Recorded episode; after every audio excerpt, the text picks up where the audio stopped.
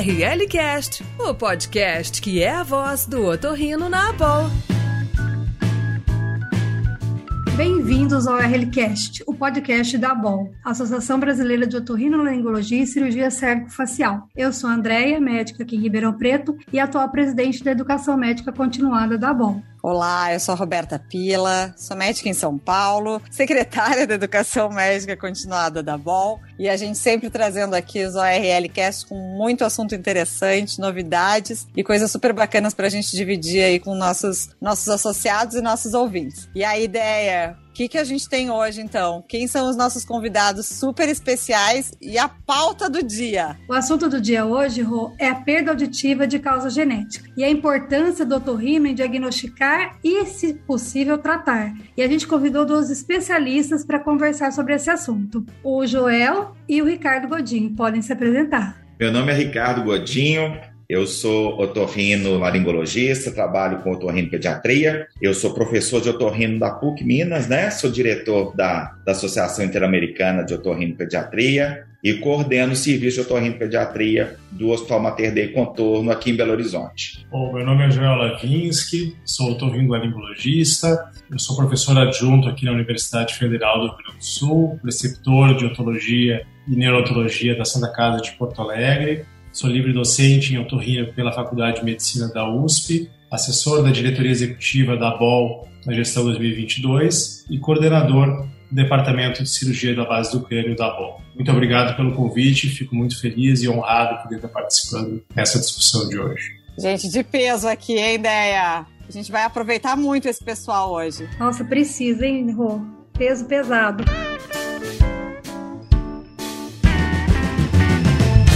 Bom, vamos lá então. É, a gente sabe que, a, que, as causas genéticas elas estão aí, é, são evidentes, mas parece que elas se tornaram mais evidentes ainda hoje em dia. E aí, então, eu vou começar com a pergunta para o Ricardo. Ricardo, as causas genéticas estão mais comuns, são mais diagnosticadas. Como é que funciona assim? Então, é comum que a genética seja a causa da surdez nos nossos bebês? Roberto, eu fico tão feliz hoje em dia de poder solicitar para os pais de uma criança que nasceu surda um teste genético, porque quando eu consigo ter um resultado que confirma uma alteração ou uma mutação genética já bem descrita, bem estudada, eu consigo, é assim, trocar uma, uma ideia com o pai e trazer tantas informações úteis para o pai que o pai vai conseguir fazer um planejamento de, de quase tudo que vai ser necessário para essa criança ser bem acompanhada ao longo da sua infância, né? Então é o que a gente experiencia hoje com o que acontece com cada 500 crianças que nascem hoje,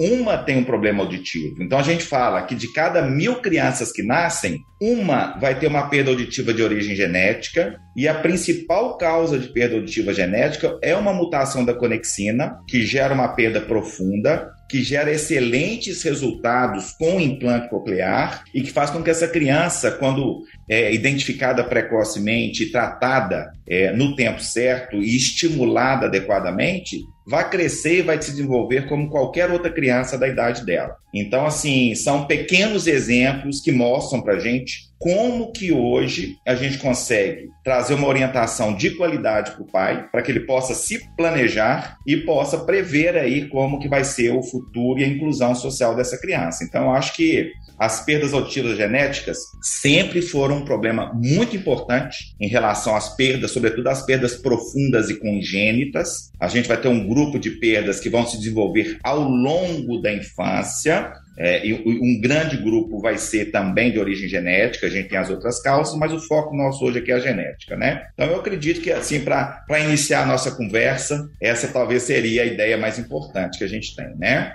É, como o Ricardo falou, então, é, é comum né, a surdez dos bebês de origem genética e ele mais ou menos a gente estima que 50% do, do, dos casos de surdez congênita hoje têm origem genética, né? E esse percentual ele está aumentando cada vez mais, porque cada vez mais, como o Ricardo falou, estão aumentando nossos testes genéticos e a qualidade dos testes e a abrangência deles. Então a tendência é que as causas ambientais e as idiopáticas vão diminuir em percentual. E as ambientais, por exemplo, a rubéola e o próprio citomegalovírus, talvez vão cada vez ser menor o seu percentual e cada vez mais a genética vai ter espaço. A gente pegar de todos os Hoje a gente tem uns 200 genes relacionados às formas não sindrômicas de surdez. Isso é muita coisa. Desses 70% são não sindrômicos. Então, é, de alguma forma, é, se a gente for pegar desses 200 genes, como o Ricardo falou, um deles, que é o gene GJB2, ele vai ser responsável por metade das causas de surdez genética. Então, metade do, das causas de surdez na infância tem origem genética e desses, metade são responsabilidade de um somente gene, que é o gene VJB2. Deixa eu perguntar então uma coisa lá para a base da base. Eu recebo um bebê então que veio da maternidade e ele fez o que exatamente? Ricardo, tem alguma coisa aí rodando de novidade que a gente vai ter em relação à triagem auditiva? É, vamos falar então um pouquinho brevemente como é que a gente faz essa triagem desses bebês que chegam lá da maternidade? E aí, como é que funciona? Só para dar uma relembrada. Então, olha só, a criança que nasce com uma. Vamos pegar o exemplo aqui da criança que nasce com uma perda auditiva genética é, causada pela conexina. Então, essa criança, ela não vai passar no teste de triagem. E a partir do momento que ela não passa no primeiro teste, ela tem que fazer o reteste, de preferência até o 15 dia de vida. Por que 15 dias? Porque é o período que a gente tem, caso essa criança não passe no segundo teste, para poder fazer o diagnóstico etiológico da citomegalovirose. Então a gente tem que ficar muito atento. A gente está falando muito sobre perda auditiva genética, mas a citomegalovirose talvez hoje seja, junto com a perda auditiva genética, as principais causas de perda auditiva congênita. Então, se no reteste essa criança mais uma vez falha, ela precisa de fazer o diagnóstico audiológico. E a gente sabe que as perdas auditivas causadas pela conexina, que são perdas auditivas autossômicas recessivas, elas têm como um padrão fenotípico uma perda auditiva profunda. Então, se nos testes eletrofisiológicos e nas avaliações comportamentais comprovar uma perda auditiva profunda, vale a pena, nesse momento, a gente iniciar uma triagem para as principais mutações da conexina que podem ser responsáveis por essa situação. Então, nesse momento, a gente pode solicitar uma, uma avaliação, um, um exame para identificar a mutação 35-DLG da conexina ou a mutação 167T da conexina. Então, acho que aí começa, né? a genética a fazer parte do cotidiano do otorrino e é lógico fazer parte do planejamento terapêutico daquela criança com perda auditiva profunda. Em resumo, então, Ricardo Joel, é, teoricamente, a gente faria o TANU habitual, ou seja, as emissões para quem, quem é de risco, quem é não de risco, seguindo exatamente o consenso, né? E se por um acaso tiver detectar essa perda e, e, e puder fazer o, o teste da, da GJB2, seria interessante conseguir pedir isso daí. Além do citomegalo, Ricardo, eu concordo com você, eu acho que já passou da hora da gente incluir né, os testes de citomegalovírus para como na triagem neonatal. Deixa eu voltar um pouquinho, pegar agora. Joel, me ajuda então, complementando o Ricardo. Quais os testes que eu, como otorrino, quando eu pego esse bebê que chegou da maternidade com um teste negativo, faço o pedido? O que, que eu tenho que pedir? Então, como foi comentado anteriormente, a solicitação dos testes genéticos pode ser baseado no que foi encontrado nos exames eletrofisiológicos. Como mesmo o Ricardo falou, uma perda severa profunda bilateral, pré-lingual, que pega todas as frequências, a primeira coisa que nós vamos pensar é numa mutação do gene GJB2, que é um gene mais frequente, né? 50% dos casos de surdez genética, e esse gene ele vai codificar uma proteína, uma proteína que é conhecida por conexina 26. O que, que essa conexina 26 faz? Só para brevemente vocês entenderem. Ela forma aquelas junções gap entre as células, né, que vai basicamente fazer o quê? Facilitar o transporte de íons entre as células. Então, o que acontece? Essa mutação, especialmente a 35DG, que é a mais frequente, né, população caucasiana, é, ela vai fazer basicamente o quê? comprometer o fluxo de potássio para dentro da célula e isso vai comprometer toda a transdução sensorial na cóclea. Então, realmente, a conexina 26 ela é uma, uma proteína importante que vai ter grande repercussão na surdez dessas crianças. Mas a gente vai, vai evoluir nisso de acordo com o que a gente encontra né, nos exames e decidir se vai ser a GJB2 que nós vamos realmente solicitar. Porque tem outros genes que estão envolvidos e que são frequentes e importantes. Por exemplo,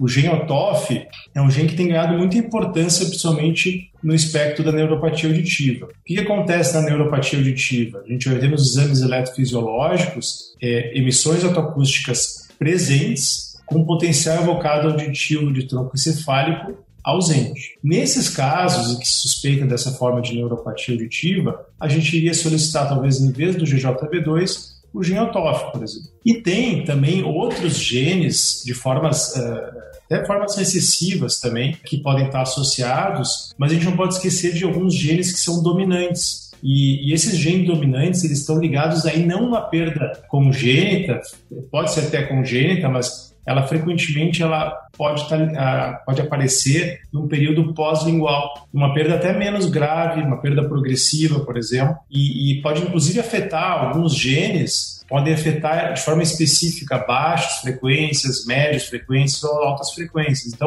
a gente pode aprofundar, inclusive, essa investigação de acordo com a evolução da progressão da perda de audição nessas crianças, que ela pode ser, de fato, progressiva e pós-lingual. E tem uma outra mutação interessante que a gente tem conhecido, que são mutações de origem mitocondrial. Essas mutações mitocondriais, elas estão ligadas a maior suscetibilidade de ototoxicose por aminoglicosídeos. Então, crianças que utilizaram autotóxicos na UTI, por exemplo, é, e perderam a audição, podem ser que elas tenham essa mutação mitocondrial que, de alguma forma, exijam aí um, um acompanhamento mais próximo. Né? O, o, André e, Roberta, quando o, o Joel estava comentando essas coisas, eu lembrei de uma situação que a gente tem vivenciado no consultório, que é o seguinte: é aquela criança que faz o teste da bochechinha e nesse teste é identificado uma mutação de genes relacionados com perda auditiva.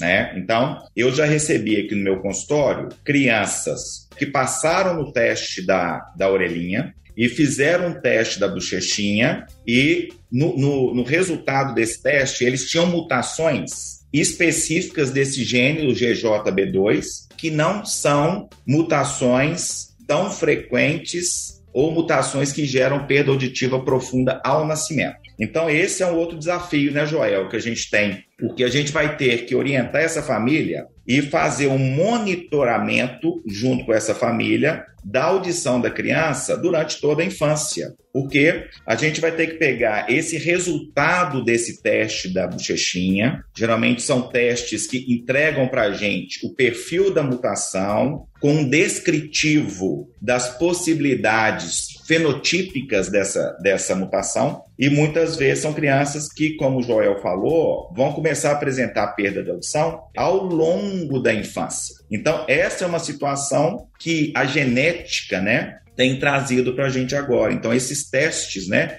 de triagem expandidos, é, esse, esse teste da bochechinha hoje está disponível no mercado, ele consegue avaliar o GJB2, GJB6, ele consegue também, Joel, fazer a avaliação do gene da síndrome de Pendred. Então, assim, é, são situações novas e que vão começar a fazer cada vez mais parte do nosso dia a dia. Então, vai ser aquele paciente que o pediatra solicita o teste da bochechinha e esse teste identifica uma mutação de um gene que pode gerar uma perda auditiva naquele momento ou ao longo da vida. Então você vai ver as mutações da, das miosinas, né, de vários tipos de genes, né, de várias famílias de genes que podem ter relação com perda auditiva que vai se desenvolver ao longo da infância, né? Daí a importância do monitoramento auditivo para essas crianças, né? Esse teste da bochecha, Ricardo, seria então como se fosse um painel simples de, de, de surdez? Porque o pessoal fala, né? O que é teste de bochecha? Porque você vai receber o kit em casa, né, o Roberto? Você recebe um kitzinho em casa e você passa o cotonete do jeito que tá lá explicadinho e você manda, você não precisa ir no laboratório, né?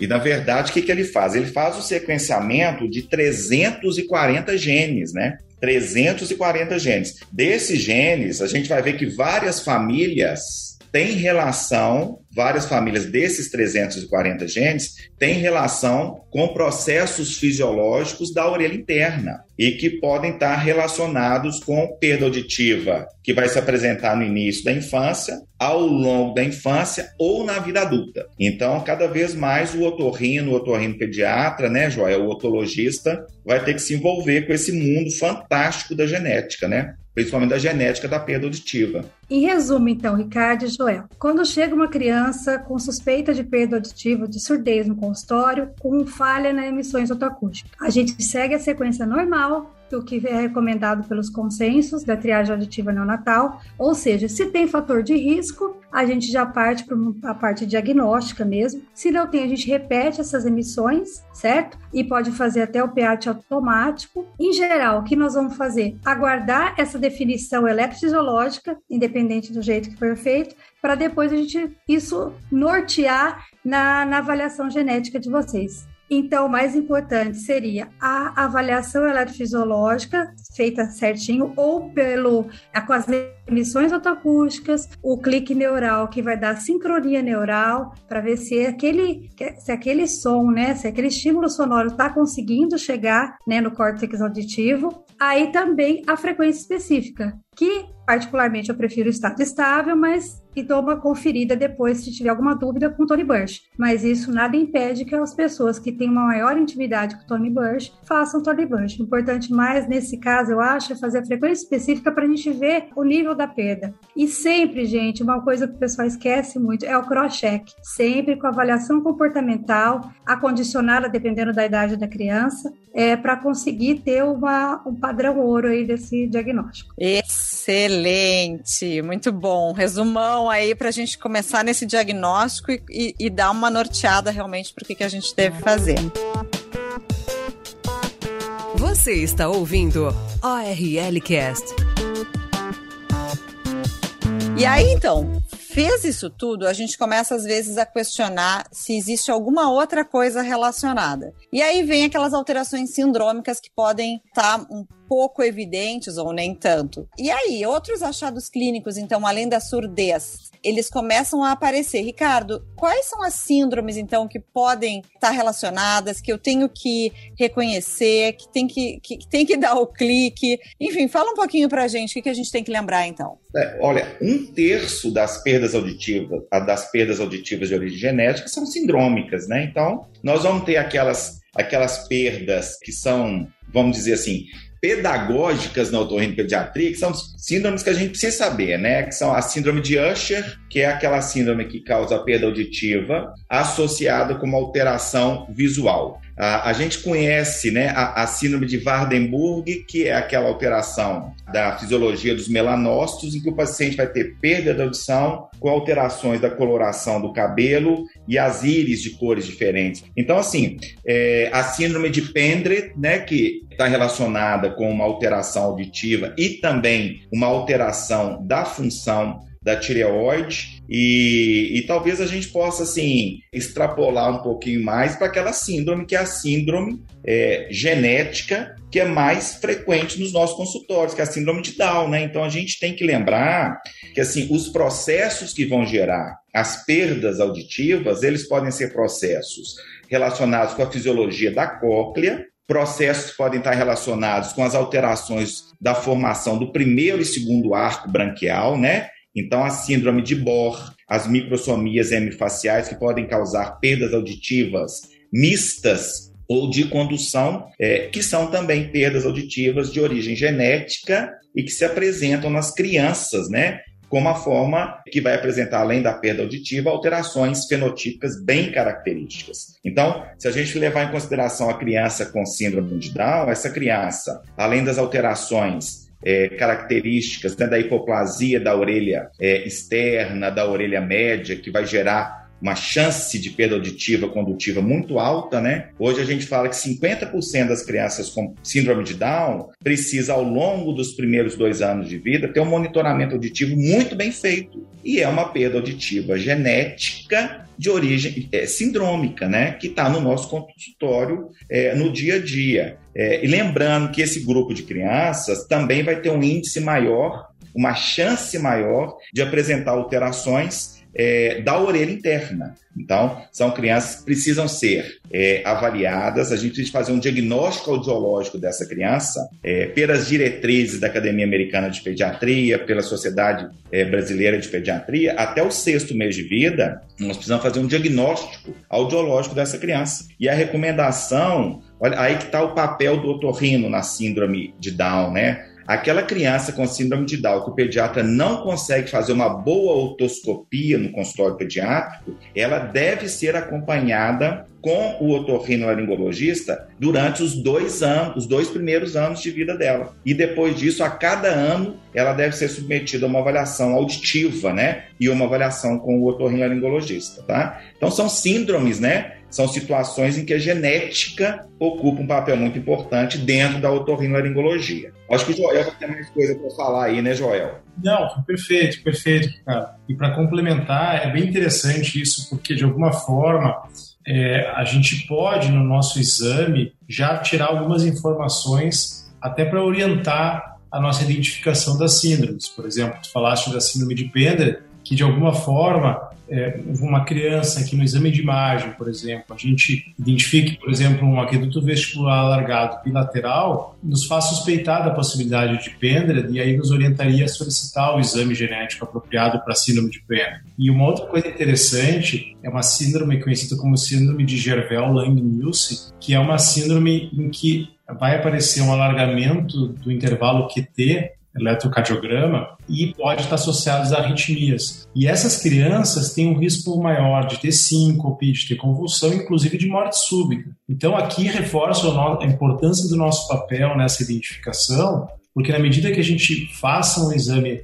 cardiológico numa criança que tem deficiência auditiva, a gente pode eventualmente levantar a possibilidade de ela ter Gervel Lang-Nielsen e salvar a vida de uma criança de um evento bastante grave. Então, está aí a nossa importância, da mesma forma, em procurar a construção de algumas síndromes, porque isso pode até nos ajudar a direcionar a investigação de doenças em outros sítios, em outros sistemas, como, por exemplo, da síndrome de Alveolar-Lang-Nielsen. E é interessante, hoje a gente tem também os painéis genéticos que podem nos ajudar nessa, nessa situação. Então, quando a gente suspeita de uma perda auditiva é, genética sindrômica, o, a gente tem alguns painéis é, genéticos estendidos que são disponíveis hoje para as famílias, em que a gente consegue definir bem aquele perfil genético que está gerando aquela alteração, por exemplo, aquela alteração da, da, da morfologia é, relacionada com uma deformidade de primeiro e segundo arco branquial, a gente pode estudar as, as, as alterações do AIA, né, que é, é um gene que está muito relacionado com essas alterações do formato da orelha, do tamanho da mandíbula, e, e, e assim a gente consegue definir qual é o perfil de mutação, se essa criança vai ter a chance de desenvolver outras alterações, é, como o Joel deu o exemplo aí. Geralmente são alterações do sistema renal e das vias urinárias, né, Joel? Então, todas as vezes que a gente tiver uma criança com alteração do primeiro e segundo arco branquial, a gente tem essa possibilidade de certificar o diagnóstico fazendo esse painel genético e também eu acho que faz parte orientar a família para fazer uma avaliação de rins e vias urinárias, né, devido a, a essa associação mais frequente que existe aí entre essas alterações dos arcos branquiais e outras alterações sistêmicas, né? Muito bom, pessoal, excelente. Que aula, né, Deia? Vixe. Quanta coisa nova. Realmente, essa, essas questões aí são realmente cheias de novidade. Bom, Joel, deixa eu te perguntar agora, vou puxar para ti uma parte mais de consultório, então. Do ponto de vista prático, como é que eu faço para solicitar essa investigação genética, então? E aí a minha dúvida: SUS, convênio, particular? Como é que funciona? Bom, excelente pergunta. É, eu vou só fazer um breve histórico de como é que a investigação genética está no momento atual na medicina. Se a gente for pegar desde o projeto Genoma Humano em 2001, vem sendo cada vez mais barato e mais rápido fazer o sequenciamento de genes. Isso tem sido excelente nos últimos anos. Na verdade, hoje a gente pode fazer o sequenciamento do nosso genoma completo, se a gente quiser. Até tem equipamentos que são sequenciadores de nova geração que fazem esse diagnóstico bastante rápido. A questão toda é que existe como a gente fazer o sequenciamento do nosso genoma completo, em que a gente sequencia todo o nosso material genético. A questão toda é que sequenciar o genoma completo vai ter várias áreas do DNA que não são codificantes de proteína. Então, não vão nos representar informação importante do ponto de vista clínico nesse, nessa, nesse sequenciamento do genoma completo. Na verdade, só 2% do nosso genoma codifica proteínas. Então, é esses que a gente teria que eh, buscar se a gente fosse fazer um, uma investigação bastante ampla do nosso genoma. Então, por isso que tem hoje o, nosso, o sequenciamento do genoma completo, que são esses 2% que correspondem mais ou menos a 21 mil genes do nosso genoma, que são os genes relacionados a proteínas e que de alguma forma estão ligados às nossas doenças. Né? Então, é claro, quando a gente vai suspeitar uma criança com surdez, a gente não precisa fazer o sequenciamento desses 21 mil genes do que seria o exoma completo. A gente pode usar essa mesma tecnologia que esse sequenciamento de nova geração para fazer o estudo através de painéis genéticos. Então, o que, que acontece? A gente nesses painéis genéticos pode a gente pode rastrear 100, 200 ou até 300 genes ligados à surdez com simplesmente um esfregaço da mucosa jugal. Então a gente vai pegar genes de interesse, como no caso da surdez, e tentar rastrear quais seriam os genes relacionados a surdez nessa criança. Isso pode ser feito para as outras áreas, por exemplo, se a gente suspeita de doenças esqueléticas, tem painéis específicos para isso, câncer de mama são outros, etc. Agora, o problema é que tem alto custo. Né? Esses painéis genéticos têm alto custo, isso não, é, não tem cobertura de saúde suplementar e de SUS. Então, considerando né, que a mutação isolada do GJB2 corresponde por mais da metade dos casos de surdez genética, principalmente severa profunda pré-lingual, ele tem que ser priorizado na investigação nesses casos, né? E ele tem cobertura pela Agência Nacional de Saúde e tem baixo custo e vai ter um rendimento super interessante. Claro, como a gente falou antes, se a gente tiver, por exemplo, uma suspeita de síndrome de Pendler, uma cegueira, né, uma cegueira progressiva, fazendo suspeitar de Usher, bom, a gente vai pedir os genes relacionados ao Pendler e a Usher, assim como no caso da neuropatia auditiva, como a gente falou antes. A gente vai logo pedir o gen OTOF. Também, claro, se a gente tiver uma perda progressiva, que a gente nos faz suspeitar, por exemplo, de formas dominantes, aí talvez nós vamos ter que lançar mão desses painéis, porque são muitos genes que podem estar associados a isso. A gente tem, por exemplo, genes que afetam baixas frequências, que é o gene WFS1, e a gente tem genes, por exemplo, de médias frequências, que é o TECTA, por exemplo. Então, a nossa investigação eletrofisiológica, os exames de imagem vão nos orientar nesse sentido. E, claro, a gente vai precisar, muitas vezes, lançar mão de uma equipe multidisciplinar. A gente vai poder contar uma equipe de genética, eventualmente o pediatra, o neurologista, o cardiologista e o oftalmologista, quando necessário. Então, resumindo, a prioridade sempre é o GJB2 porque a gente vai ter com ele um alto rendimento. Mas lembrando né, que a gente vai precisar eventualmente de outros exames para eh, outros testes genéticos de acordo com cada caso. Na, na, minha prática, Joel, quando eu tenho uma criança com uma perda auditiva sindrômica, que não a síndrome de Down, eu, eu geralmente peço o painel genético, sabe? Porque eu acho que isso aí é importante para a gente poder orientar os pais e para a gente definir o, o, diagnóstico, principalmente quando a gente tem esses casos de microsomia hemifacial associada à perda auditiva. Então, criança que nasce com microtia, com alterações do primeiro e segundo arco branquial, eu tenho tido experiências boas, né? Sobretudo com o gene a AIA, né? Agora, quando a gente tem uma perda profunda, quando a gente fez o diagnóstico audiológico e definiu uma perda profunda, eu sempre peço de saída, sim, a, o 35-DLG e a 167T, é, que são as principais mutações da, da conexina. Mas quando eu não tenho esse resultado, ele não vem alterado, aí eu peço painel genético. Inclusive, até os planos de saúde pedem que a gente faça esse escalonamento antes de chegar no painel. E hoje a gente está numa outra situação que, com a triagem auditiva, a gente começou a fazer muito diagnóstico de crianças com perdas auditivas leves, perdas auditivas unilaterais ou perdas auditivas moderadas. E a orientação que a gente tem, inclusive estão classificando essas perdas é, como perda non-syndromic mimics, né? Hearing loss. Então, são perdas que, ao nascimento, elas não apresentam nenhuma altera outra alteração fenotípica a não ser a perda auditiva, mas que, na hora que a gente pede o painel genético ampliado, a gente acaba achando pendre, a gente acaba achando todas essas síndromes que a gente já comentou um pouco delas aqui. Então, antes da manifestação fenotípica, a gente já tem um diagnóstico feito, porque a gente já tem a mutação genética ali na, na, na, mão, né? Então a gente vai ter que monitorar essa criança de uma maneira especial. Então eu acho que os painéis genéticos hoje, eles também se aplicam, sobretudo para esses casos específicos, né? Que eu mencionei aqui, que são as perdas leves, as perdas moderadas e as perdas unilaterais. E a gente realmente tem aprendido muito com isso, né, Joel?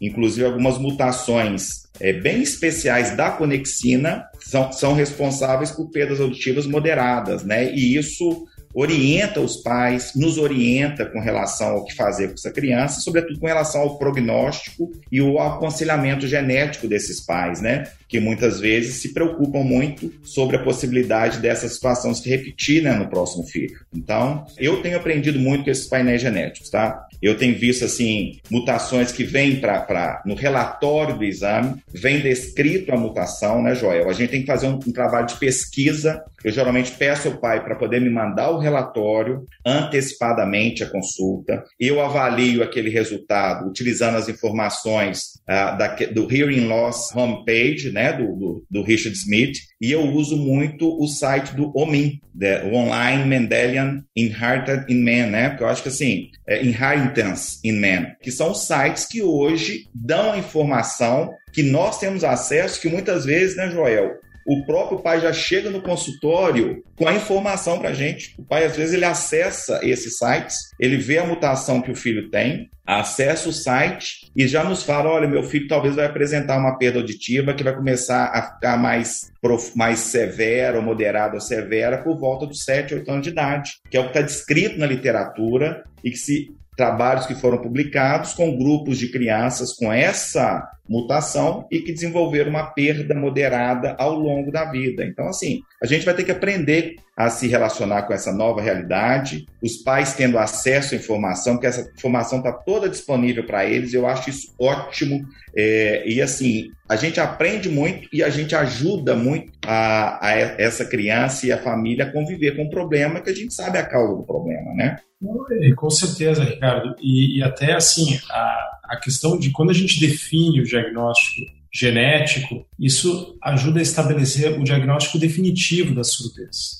Isso é muito importante. A gente, eh, com os exames eletrofisiológicos, a gente consegue eh, bater o martelo que, de fato, a surdez existe e estimar a gravidade dela. E a vantagem desses testes todos é que a gente pode eventualmente abreviar o processo de investigação. A gente pode avançar mais rapidamente, por exemplo, no caso da GJB2, no caminho, por exemplo, da indicação do implante coclear, por exemplo. Né? Isso já nos confirma o diagnóstico de surdez severa profunda bilateral. Outra questão, como mesmo tu falaste, é o prognóstico auditivo. A gente pode definir, no caso, qual é a perspectiva nesses casos progressivos de surdez como vai evoluir isso e a, a como monitorada essa criança tem que ser. Nos casos de síndrome genética, como a gente falou antes, isso vai nos dar a possibilidade de buscar outros, outros problemas, antecipar outros problemas de saúde nessa criança. E o prognóstico dos nossos tratamentos. Né? Se a gente for falar hoje, os resultados, por exemplo, com implante coclear, a gente sabe que esse, esse resultado de implante coclear em crianças com mutação no GJB2 ou até mesmo na neuropatia pelo TOF vão ser excelentes com implante coclear. E até como a gente falou antes, por exemplo, famílias, por exemplo, que têm aquela mutação mitocondrial, a gente vai poder, de alguma forma, é, orientar a restrição mais importante, ou pelo menos o monitoramento mais intenso, na, no uso de aminoglicosídeos. E, finalmente, ali, na questão do, do Pendret, com o aqueduto vestibular largado, a gente vai poder orientar, por exemplo, um risco maior de perda de audição nessas crianças quando faz, elas fizerem esportes de contato, por exemplo, que estão associados à surdez em pacientes com aqueduto vestibular alargado bilateral. E até futuramente, e até futuramente com a terapia gênica, que a gente vai né, discutir mais isso depois, poder ter alguma perspectiva de restaurar algum gene defeituoso, mas isso, claro, no futuro, é, com esse, essa evolução enorme que a gente está vivenciando da genética, que isso é algo que nós não estamos muito longe de acontecer. Bom, afinal de contas, a descoberta desses genes, seja pela fenotipagem, você dire, direcionando, né, pelo fenótipo da criança, você direcionando para a investigação de síndromes, ou no caso das, das causas genéticas não sindrômicas, como vocês citaram, né, principalmente a alteração da conexina 26, é, a gente tendo esse diagnóstico em mãos, vai direcionar essa terapia, né, para vocês, ou a, a terapia que eu digo é a própria conduta, né? Que a gente pode ter ou não a reabilitação dessas crianças e pensando até na, no implante coclear, é isso, né, Joel? Exatamente. Então, o ponto aqui principal, além de estabelecer o diagnóstico, a gente permitir o prognóstico auditivo, a gente descartar as síndromes genéticas e, como tu falaste muito bem, definir os prognósticos do tratamento da surdez, fecha a importância da identificação desses genes, porque de alguma forma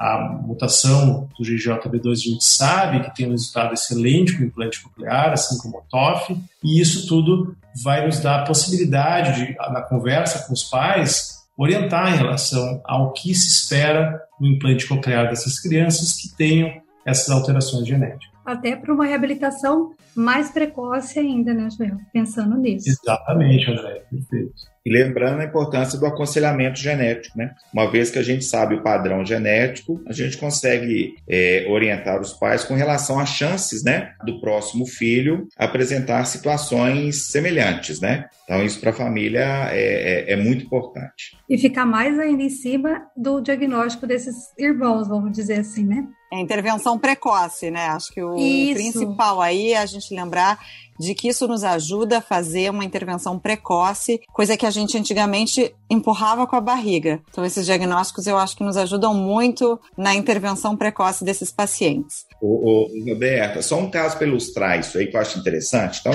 eu tenho um paciente com uma perda auditiva moderada e que eu fiz um painel genético e ele tem uma mutação relacionada à síndrome de Usher. Só que essa criança não tem nenhuma manifestação oftalmológica no momento, mas ela provavelmente em algum momento da infância dela vai começar a apresentar alterações é, relacionadas com a fisiologia dos melanócitos na retina, né? Então, essa criança já foi orientada a procurar um oftalmologista que é especialista é, nesse tipo de problema e a família já está se organizando, já está elaborando todo o processo né, de planejamento e de entendimento da doença para poder cuidar dessa criança da maneira mais adequada possível. Então, eu, como otorrino, eu sei que essa perda de audição dela vai piorar com o passar do tempo, mas vai ser uma perda que vai ficar ali moderada, estourando uma perda severa, assimétrica e que essa criança vai ter que também fazer um acompanhamento com o oftalmologista. Então, assim, a genética ela nos orienta nesse planejamento e isso para a família tem um peso muito importante. Para complementar, Ricardo, é, a questão da síndrome de Usher, é, nós temos vários casos assim por aqui e, e, que de fato a confirmação que essa criança tem Usher e consequentemente a retinite pigmentar, a cegueira progressiva e a surdez progressiva, essa criança tem que ser priorizada na reabilitação auditiva. Então, é, obviamente, pela questão da cegueira. Então, essa criança tem que estar, tá, tem que passar na frente da fila, vamos dizer assim, para uma reabilitação, como para um implante coclear, por exemplo. Realmente, a avaliação genética antecedendo as questões e, e preparando a gente para situações futuras, né? Preventivas, principalmente, ou de reabilitação precoce. ORL Cast, o podcast da boa. Quando a gente fala, então, de novo, da questão dessa surdez congênita nas crianças, eu quero saber um pouquinho, Joel, vou, vou puxar para ti essa, essa questão. Tem algumas doenças que a gente vê que são comuns no consultório, como a presbiacusia, a perda auditiva induzida pelo ruído, e que a gente vê um perfil semelhante assim na parte da vida adulta. Então, existe alguma uh, relação, alguma novidade sobre a genética dessas doenças comuns? Alguma relação? Fala um pouquinho pra gente isso. Como é que funciona? Bom, Roberta, é o seguinte, a gente, na nossa área, a gente teve um grande avanço na descoberta de genes para as doenças congênitas. E foi realmente importante, tudo isso que a gente conversou até agora. O que acontece é que esses genes, a gente for pegar num uma esfera populacional, eles não são tão frequentes, essas alterações. Muito mais frequente é o que a gente vê no consultório todos os dias, que é presbiacusia, PAIR, Menier, que são doenças que a gente consegue ver um caráter genético, até porque a gente vê várias famílias que têm um padrão parecido de evolução auditiva ao longo da vida. Uma presbiacusia mais precoce, mais grave, etc. Assim como na audição, é, foi feito um grande esforço mundial em outras áreas da medicina para descobrir doenças, genes de doenças comuns de outras áreas. A psiquiatria fez muito isso com a depressão, a hipercolesterolemia, a suscetibilidade genética ao Alzheimer. Então, isso foi feito um grande avanço na nossa área, não foi feito esse avanço da mesma forma. Então, o que a gente vem trabalhando nesses últimos 10 anos é na descoberta de genes para essas doenças comuns do dia a dia, que são adquiridas na vida adulta, especialmente presbiacusia e PAIR. Né? A gente, aqui na Universidade Federal do Rio Grande do Sul, em colaboração com a Universidade da Califórnia, a gente já conseguiu descobrir pelo menos 10 a 15 genes relacionados à suscetibilidade genética à presbiacusia e a PAIR, por exemplo, também Menier e alguns outros, utilizando um, um, processo complexo com camundongos transgênicos, camundongos mutantes, a gente consegue confirmar é, que, de fato, a descoberta desses primeiros genes para essas doenças. E qual que é a importância de saber os genes dessas doenças? Bom, primeiro, que a gente pode oferecer um prognóstico. Hoje já se faz muito no país inteiro uma investigação genética nessas, uh, nessas clínicas de medicina personalizada, em que se faz o exoma completo do indivíduo para ele saber o risco que ele tem de ter algumas doenças ao longo da vida, como câncer de mama, câncer de próstata, baseado nesses tipos de estudo. E agora a gente já consegue calcular o risco desse indivíduo, por exemplo, ter presbiacusia, ou principalmente PAIR, perda auditiva pelo ruído durante a vida. O que é interessante, porque, por exemplo, se esse indivíduo tem um alto risco de ter paíra ao longo da vida, a gente vai, por exemplo, poder orientar ele preventivamente, não trabalhar em atividades uh, ocupacionais com exposição ao ruído, cuidar com o ruído recreativo como as músicas e fazer um monitoramento mais próximo desse indivíduo. E claro, finalmente, é o que a gente espera, né? Usar essas informações todas genéticas para conhecer melhor o nosso sistema auditivo e poder oferecer algo a mais em relação a, por exemplo, a terapia gênica para o nosso futuro. Os otorrinos hoje não adianta querer fugirem desse aspecto da genética, porque tá, né, Joel, né, Ricardo, tá envolvido em vários, várias, vários setores da otorrinolaringologia. Não tem como fugir dessa genética, gente. E assim, sobre a terapia gênica da surdez em si, é, a gente está chegando perto disso daí? Tem alguma luz no fim do túnel? Individualização de tratamento, alguma coisa assim? Bom, é, sim, a gente está chegando perto. A gente espera que a terapia gênica seja o tratamento realmente curativo da surdez. Vários estudos com animais já conseguiram fazer terapia genética funcionar e restaurar funções auditivas, especialmente em camundongos. Né? Mas existem vários obstáculos para levar isso para aplicação clínica em humanos. Um dos obstáculos isso é como levar essa terapia gênica para dentro da copa. O que mais tem se tentado é através de vetores virais e também eh, se discute né, se não seria útil a aplicação direta, por exemplo, dessa terapia gênica cirurgicamente, colocada pela janela redonda, e até junto com o implante coclear. Tem novas tecnologias agora, uma delas é a CRISPR, que é a conhecida como edição genética, editora de DNA, foi descoberta há poucos anos atrás, inclusive, que ela pode fazer isso ficar mais acelerado. No entanto, hoje ela tem vários efeitos adversos graves, porque a gente vai modificar o DNA que pode ter repercussões em outros, outros órgãos, outros sistemas. Então, por enquanto, apesar dos estudos em animais estarem evoluindo e a gente já começar a ter os estudos clínicos mais iniciais, por enquanto, o que a gente só tem a oferecer a esses pacientes com surdez são os nossos aparelhos auditivos e os implantes cocleares. O que a gente espera é que no futuro, e a gente não está muito longe disso, ter a terapia gênica como terapia realmente curativa da surdez. Coisa boa isso, né, pessoal? A cada ano uma coisa diferente, uma novidade, uma atualização. Enfim, tudo que a gente às vezes fala vai ficando para trás. Esse negócio aí já é muito bacana, né? Tomara que ano que vem a gente venha com um RLcast novinho, com um monte de novidade, um monte de coisa bacana. Roberta, não é cada mês, Roberta, é a cada dia. Cada, cada minuto pode estar sendo descoberto um novo gene para surdez, entendeu? Então isso daí é um. Em 20 segundos tudo pode mudar né? Acho que menos até. Bom, infelizmente, a gente vai ter que parar por aqui o nosso podcast. Muito obrigada, Ricardo. Muito obrigada, Joel, por trazer essas novidades aqui para a gente, tá? De uma forma bem, vamos dizer assim, coloquial, né? Um bate-papo gostoso. Assim, muito denso, por sinal, porque são muitas informações, né, Roberto? Mas assim, eu acho, espero que todo mundo tenha tido pelo menos um gostinho de, de se adentrar aí no estudo genético da surdez. É isso aí, ao menos um insight, né, Déia? Acho que o importante é a gente ter essa, essa percepção aí. Agradecer muito ao Joel e ao Ricardo, queria pedir os últimos, as últimas considerações deles, então, é, na finalização desse nosso, nosso cast. Ricardo, e aí?